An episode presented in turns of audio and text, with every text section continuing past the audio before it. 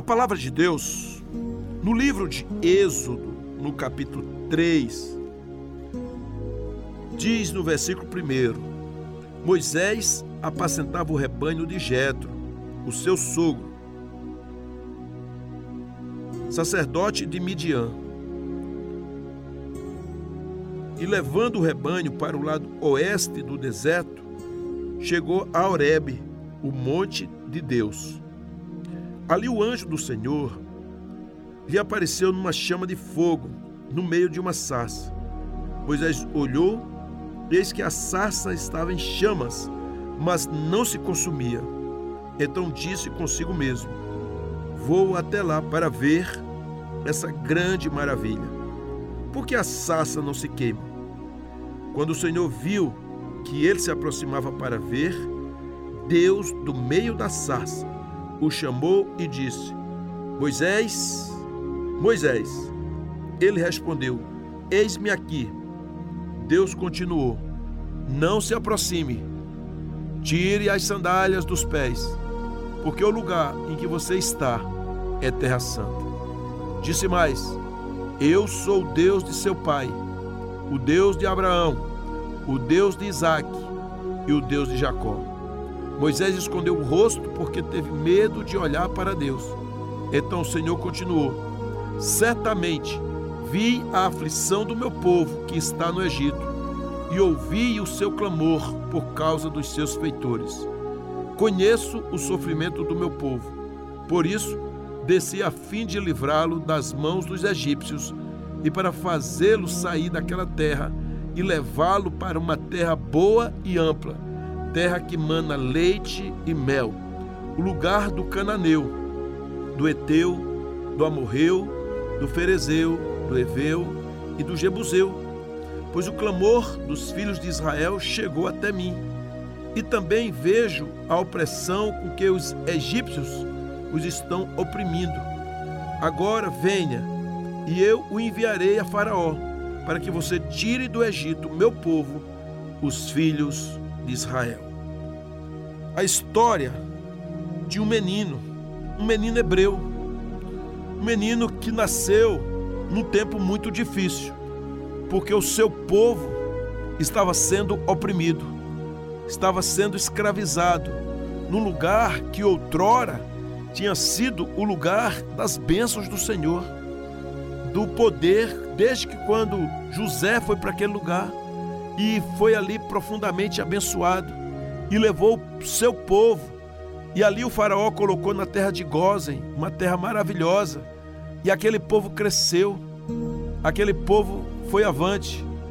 E então, o que acontece é que esse povo, que era uma família, a família de José, o seu pai, seus irmãos, ali a sua mãe, agora as coisas já não eram bem assim. A coisa agora muda. Esse povo se tornou não mais uma família, mas milhares e milhares e milhões de pessoas. O faraó não se lembrava mais de nada, não pegou alguém que contasse as suas histórias, eles eram fracos de memória e simplesmente passou a oprimir e a escravizar aquele povo. Um povo que era tão abençoado, glorioso, agora era um povo escravo, um povo que estava marginalizado. E aí o Senhor ouve esse clamor e nasce um menino no meio desse povo. E um desses meninos era Moisés. A maioria dos meninos da sua idade tinha recebido um decreto de morte. Um decreto que Faraó não queria que esses meninos crescessem. Pois o Faraó tinha dado uma ordem às parteiras para matar os meninos, porque era muita gente. E uma forma que tinha que fazer era acabar com os garotos. E simplesmente as parteiras estavam ali, mas elas também tinham um certo temor de Deus. E aí o que aconteceu é que não mataram a todos, pois a ordem era matar somente os garotinhos. Quanto às meninas, as parteiras tinham a, ordem de deixar viver. Muito bem, no meio dessa, dessa, desses meninos que nasciam, veio um garoto chamado Moisés. E ali os pais guardaram o menino quanto podiam, até que um certo momento, ele já grande, é, não tinha jeito. Tiveram que doar o garoto. Como? Botando num cesto, num cesto de junco, botando na água. E aí foi parar na mão das egípcias, especialmente a filha de Faraó. E o garoto foi levado para o palácio e criado como príncipe. E então, muitos anos ali, 40 anos, não era mais um garoto, era um homem que sabia tudo do Egito, toda a cultura, todas as coisas. E agora um dia ele sai para ver o povo dele, ele sai para visitar, ele sabia a raiz que tinha. E quando ele vai se aproximando, ele vê um egípcio maltratando um hebreu. E ele então olha para todos os lados, percebe que ali ninguém estava vendo, ele mata o egípcio e esconde na areia esse corpo. E ele então foge aos 40 anos e vai lá para o deserto. Ele vai lá para Midian e ali ele casa. E quando ele está naquele lugar casado, ele passa mais 40 anos vivendo ao lado da sua família, ao lado do seu sogro Jetro. E aí Deus aparece para ele para fazer um chamado, para fazer uma convocação. Deus não pede, Deus convoca, Deus chama. Quero tirar algumas lições onde eu tenho por título dizer que Deus tem um chamado para você. Deus conta com você a história desse garoto e como ele se torna um homem e depois ele já é um idoso e o Senhor traz ele de volta.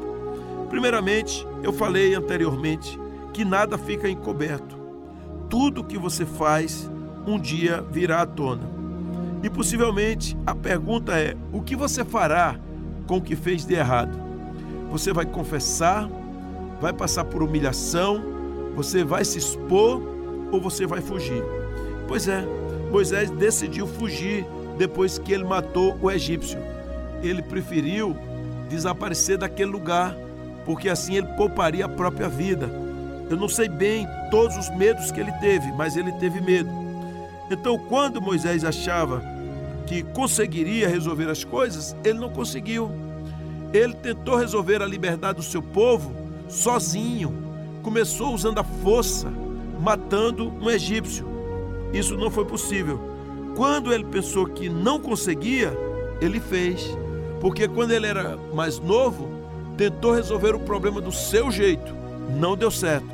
Quando ele era mais velho, tentou não resolver o negócio, mas agora era Deus que estava colocando ele no negócio e então deu certo.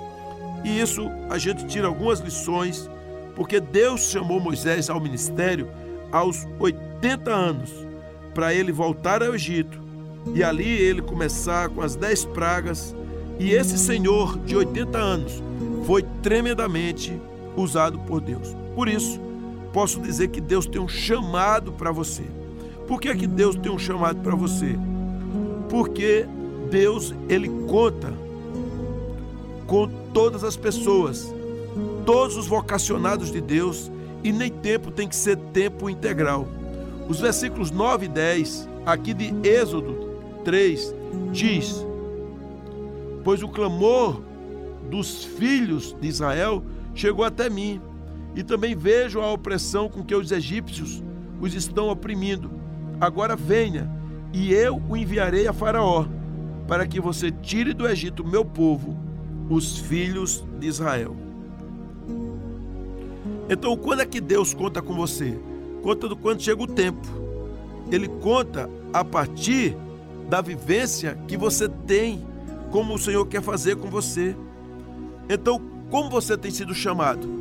Eu, no passado, achava que o meu chamado era para negócio, era para ser um executivo, para abrir empresas, para andar é, por todo o país e fora dele, fazendo grandes negócios. E no meio disso serviria ao Senhor. Até que o Senhor se revelou a mim de uma forma diferente e disse: Não é com negócios, pode largar tudo, porque você vai ter que ter tempo integral para mim. Então, meu tempo de chamado hoje é integral, mas não é assim para todo mundo. Eu e você fomos chamados para deixar um legado, para trabalhar. Você não pode pensar que o seu legado é abrir empresas, fazer negócios, ficar rico, deixar um montão de dinheiro aí no banco ou muitas terras, muitas casas. Não foi para isso. Porque no caixão que será colocado o seu corpo, não tem bolso, não tem gaveta, somente o seu corpo. Pode ficar certo disso. Então, seja uma mulher cheia da graça e do Espírito Santo, mas seja uma mulher missionária. Seja você um empresário missionário, seja professor, onde está o seu púlpito? Onde você colocar o seu coração para cuidar do Senhor. Então você está, de repente, aí é, é médico, é um administrador, um contador, um zelador, é ali o seu púlpito que você tem que colocar. Deus tem dado a facilidade de você ganhar muito dinheiro, de investir, então você tem que fazer isso. Você tem que ir buscar a palavra de Deus e pregar. Essa é uma situação, você tem um chamado, um chamado para o Senhor. Você não pode se converter e ficar sentado no banco. Somente isso, você não está compreendendo nada. Isso aí é um tempo de desperdício. Você foi chamado para poder se fortalecer, até porque ali na igreja não é o ponto de chegada, é o ponto de partida. Ali é o lugar do ajuntamento, de você avançar. Por que, é que você foi chamado pelo Senhor? Mesmo se você está vivendo em situações desfavoráveis, não impedirá de que haja um grande chamado para você. O versículo 10 do capítulo 2 diz assim: Quando o menino já era grande, ela o levou à filha de Faraó, da qual ele passou a ser filho. Esta lhe deu o nome de Moisés e disse: Porque das águas tirei. Pense aqui comigo na vida de Moisés. Esse garoto tinha família, passou a ser órfão, porque foi tirado dos seus pais. De lá ele foi para o palácio. Do palácio ele virou um fugitivo. Então, aos 40 anos, ele comete um crime, ele perde tudo que tinha, toda a situação favorável dele, tudo que adiantou tanto tempo nas melhores academias do Egito, nas melhores universidades, nos melhores carros, da melhor comida, da culinária, das festas, perdeu tudo. Então passou a ser um tempo de dores. Quando você tem situação de chamar do Senhor, se você é do Senhor, Deus não desperdiça suas dores, o seu tempo difícil, você é chamado para isso. Deus, ele chama porque ele conta com você. Ele de fato, ele sabe que você é útil no trabalho dele. Alguém diz assim: Deus não precisa de você. Se Deus não precisa de você, eu não sei, mas que ele conta com você, isso eu sei. Então, essa é uma lição.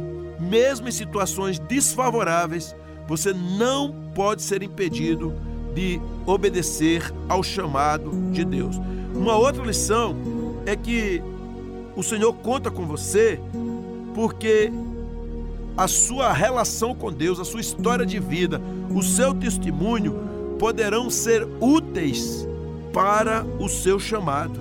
Saiba disso, por pior que seja a sua história degradante, Deus é poderoso para agir de forma tremenda na sua vida. Sabe, quando eu ouço a história de homens lá na nossa igreja, e uma que todo mundo já conhece, que é o Renatinho, um traficante perigoso, assassino, comandante de várias facções, vivendo lá no Rio de Janeiro, no dia que ele se converte, a sua vida se torna poderosa nas mãos de Deus. Mais de 40 anos pregando o Evangelho no Brasil inteiro, com diversas igrejas que foram abertas, vários centros de recuperação, constituiu uma família lindíssima até hoje, a, ao lado da sua esposa Shirley, com suas filhas, servindo ao Senhor, histórias de milagres. É assim, ou seja, de uma história horrível, violenta, a uma história retumbante e maravilhosa. É isso, por pior que seja a sua história, Deus vai fazer algo tremendo. Então, às vezes, pessoas que estão saindo do campo das drogas, da prostituição, da pedofilia, do homossexualismo, de falcatruas, de rolo, de engano, de áreas de manipulações e agora genuinamente convertidos ao Senhor, passam a viver uma vida com autoridade, uma vida de alegria, uma vida equilibrada, uma vida cheia do poder do Senhor. É assim que a gente vê Moisés. Esse homem realmente incrível como Deus faz com ele, de tudo que ele passou, de tudo que ele perdeu. Uma outra coisa que eu digo que Deus conta com você é que realmente ele conta com gente que tem o seu chamado a partir das afinidades, das vocações e das dores. O versículo 11 do capítulo 2 de Êxodo diz assim: Naqueles dias, Moisés, sendo já homem feito, e saiu para visitar os seus irmãos e viu o trabalho pesado que faziam. Viu também que certo egípcio espancava um hebreu, um do seu povo. Ou seja, dentro do coração de Moisés já havia um desejo de libertação, já estava dentro dele. Você sabe que o Senhor pega você a partir daquilo que mais você ama fazer, aquilo que mais você gosta fazer. Tem camarada que gosta de fechar negócios, de é hábil para isso, sabe negociar. Pois é, Deus levanta essa pessoa para adquirir terras, propriedades, negócios, fechar coisas favoráveis para o reino dele. Então Moisés ele fez bobagem para libertar um povo, ele foi do jeito errado, porque para libertar uma pessoa, ele teve que passar 40 anos depois fugindo, por conta de uma pessoa, do jeito dele. Mas para libertar mais de 2 milhões, ele passou 40 anos no deserto, trabalhando desde o tempo dentro de Faraó até chegar nas margens da terra prometida. Isso é maravilhoso. Quando é do jeito de Deus, queridos, tudo funciona diferente. Quando é do jeito do Senhor, tudo avança. Se eu tinha aberto cinco empresas quando era empresário, agora como pastor eu posso abrir 50 igrejas, 50 pontos, posso mandar 50 missionários para um lugar. Eu posso ver hoje não mais cinco empresas, mas milhares de pessoas sendo abençoadas diariamente, pregando a palavra de Deus. Então Deus vai usar você naquilo que você tem afinidade de vocação, inclusive daquilo que às vezes angustia você. Tem gente que foi traída, então sabe lidar com essa área e trabalha é, consolando pessoas, pessoas que quebraram e sabe como agora se levantar. Às vezes já vi isso, uma mãe que teve o seu filho que foi assassinado e ela agora entra numa missão para com Deus de como consolar mães que estão órfãos, mães que, que estão viúvas, pessoas que estão sofrendo, pais que estão vivendo em depressão. Deus usa você a partir daquilo que você tem habilidade, daquilo que você faz, daquilo que você tem jeito. Então é assim.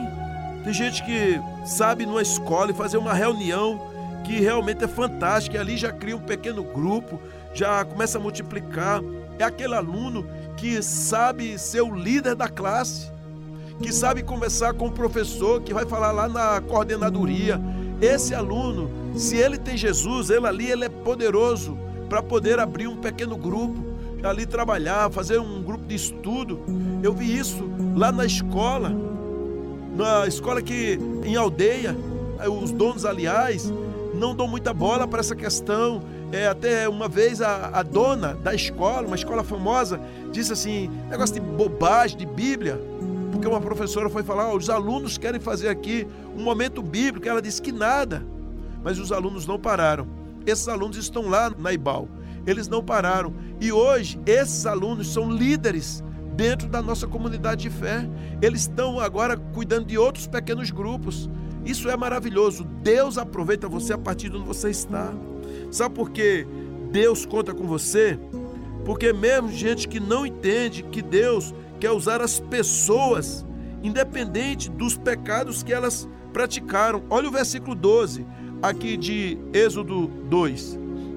Olhou para todos os lados e, vendo que não havia ali ninguém, matou o egípcio e escondeu o corpo na areia.